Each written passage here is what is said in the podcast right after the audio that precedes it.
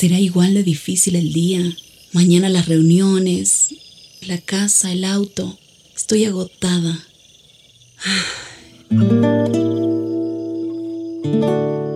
No importa cuántas cosas me hayan angustiado hoy. Me acercaré a Él porque Él tiene descanso para mi alma y mi mente. Cuando mi corazón está tranquilo, puedo escuchar su voz en quietud y confianza. Mi fortaleza está en descansar en Dios. Ven a descansar.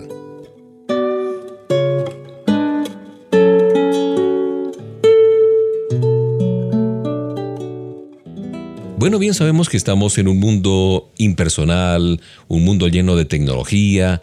Eh, parece más fácil que nunca ignorar a Jesús de Nazaret. Creemos que podemos satisfacer todas nuestras necesidades haciendo un clic en la computadora, en el mouse. Después de todo, si queremos mantener nuestros ojos en el futuro, ¿por qué buscamos a un Salvador que quedó hace dos mil años en el pasado? Dicen algunos. Por acostumbrarnos más y más a buscar en nosotros mismos las respuestas, podemos con facilidad caer en una trampa peligrosa, cual tener la idea de que solo porque Él nos importa a nosotros, nosotros no le importamos a Él. Nada podría estar más lejos de la realidad y de la verdad. A lo largo de toda la Biblia, Dios toma la iniciativa de salvar al hombre. Ninguno de nosotros que hemos sido salvados buscamos primero a Dios, definitivamente. Solo respondimos a su iniciativa. Fue Él, fue Él quien dio el primer paso. Nos escogió para salvarnos y luego nosotros respondimos. ¿Qué dice la escritura en Juan 3:16? Vemos que el Padre dio voluntariamente a su Hijo para que nosotros pudiéramos ser salvos. En el verso 17 la Biblia aclara que el Hijo fue enviado no para condenar al mundo, sino para salvarlo. Piensa en las últimas instrucciones que dio Jesús a los discípulos en Marcos 16:15. ¿Acaso dijo que se cruzaran de brazos y que no mencionaran su nombre a nadie? no, de ninguna manera. Más bien les dijo que fueran al mundo para contar a todos la buena nueva. El Señor quiere que el Evangelio sea comunicado porque Él sigue buscando hoy a los que se han perdido. Y tú y yo somos piezas claves para llevar las buenas nuevas a aquellos que aún no las conocen.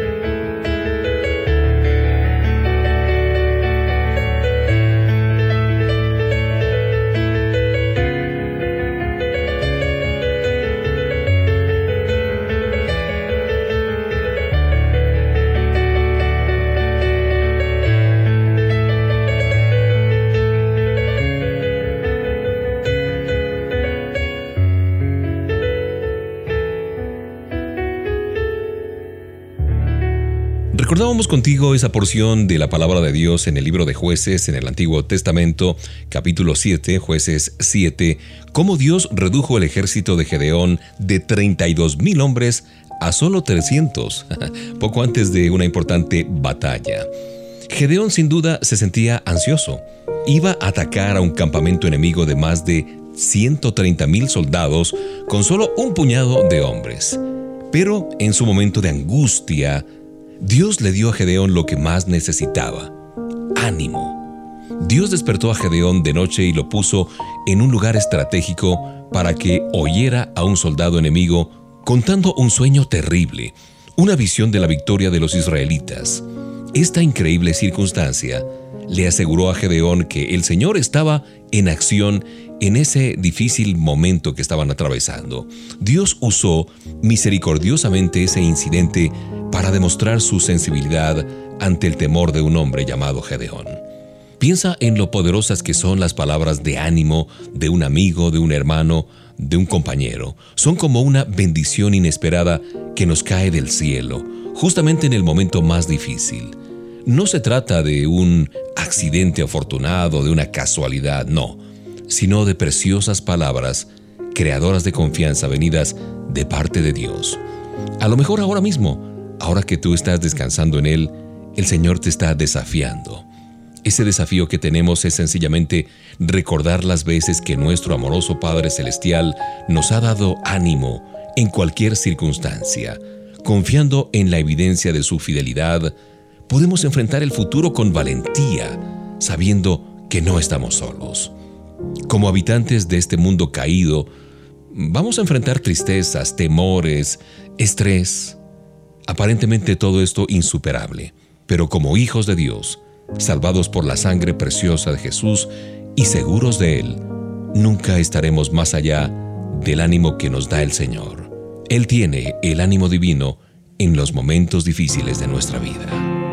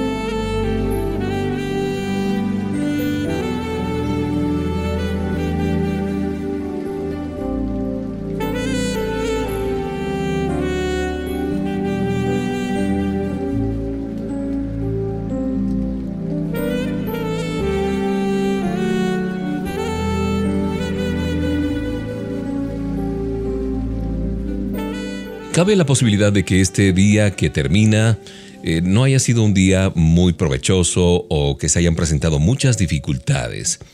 Eh, sé que te has sentido como yo en alguna oportunidad contra la pared, con todas las probabilidades en nuestra contra.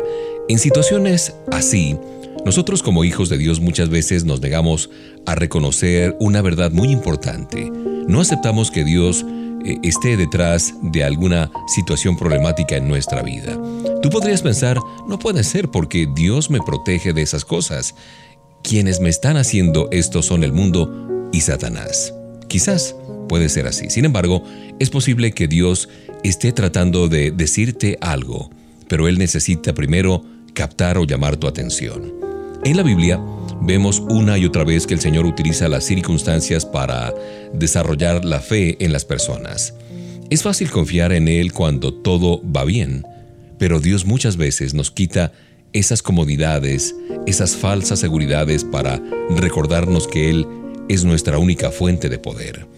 Piensa en un pasaje de la Escritura donde Gedeón estaba listo para dirigir un poderoso ejército de 32 mil hombres contra el enemigo. Eso está por allá en jueces capítulo 7.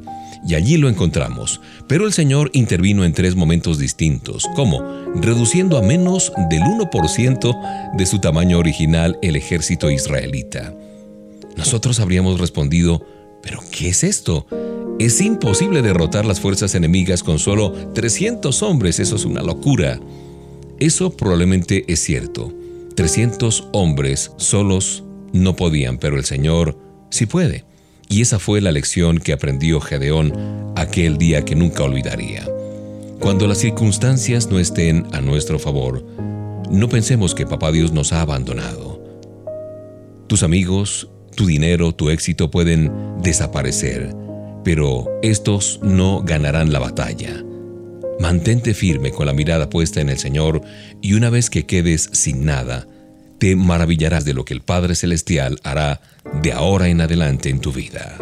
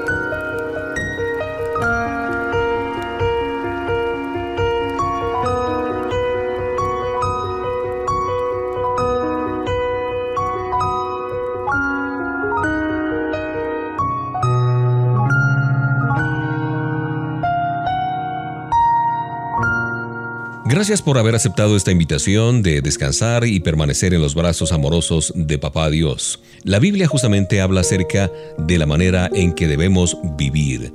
Quizás todavía no hayamos logrado el éxito porque estamos haciéndolo en la manera que pensamos que es mejor sin considerar lo que Dios dice, lo que nuestro Creador dice acerca de nuestra vida. Cuando nosotros compramos un artefacto electrónico, por lo general cuenta con una garantía del fabricante. Por un lapso y con ciertas restricciones, se compromete a reparar el artículo si eventualmente tuviera alguna falla, sin costo para nosotros, claro. De todos modos, nos viene con un manual del usuario para que sepamos cómo cuidarlo y qué hacer si surge algún problema. En las páginas de estas guías se nos da algunas advertencias, como por ejemplo no sumergir una computadora portátil en el agua, no conectar el celular a una toma eléctrica que tenga un voltaje diferente, evitar que el polvo se acumule en la lente de una cámara fotográfica, etcétera, etcétera. Dios creó a los humanos como seres perfectos, sin fallas y totalmente capaces de funcionar bien. Cuando Adán y Eva decidieron hacer lo que querían en lugar de tener en cuenta al fabricante, comenzaron las fallas en todas las áreas de su vida. Y desde entonces ha sido igual para el resto de los hombres y mujeres. La Biblia es el manual del usuario en donde podemos eh, descubrir qué clase de cosas conviene pensar, qué actitudes debemos tener, cómo manejar nuestras relaciones con éxito y qué hacer frente a las presiones de nuestros compañeros cómo administrar nuestro dinero, en otras palabras, cómo vivir la vida de acuerdo a lo que aconseja nuestro Creador. Y si algo llega a fallar o a romperse, acudamos pronto ante Dios. Él sabrá mejor que nadie cómo reparar nuestra vida. Recuerda lo que dice Romanos 15:4. Todo lo que está escrito en la Biblia es para enseñarnos. Lo que ella nos dice nos ayuda a tener ánimo y paciencia y nos da seguridad en lo que hemos creído.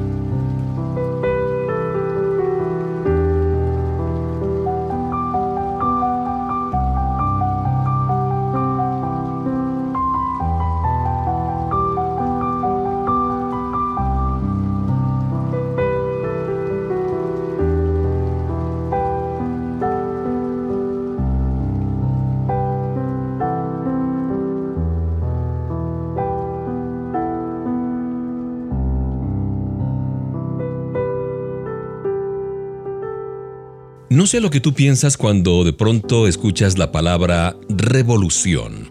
Dependiendo del lugar donde vivamos, podríamos pensar en banderas, consignas pintadas en las paredes y apasionados discursos políticos. si contamos con referencias históricas, de pronto recordamos algunos hechos como la Revolución Francesa, la Revolución Industrial o la Revolución Socialista. La siguiente oración a Papá Dios se le atribuye a Francisco de Asís, quien vivió en el siglo XIII.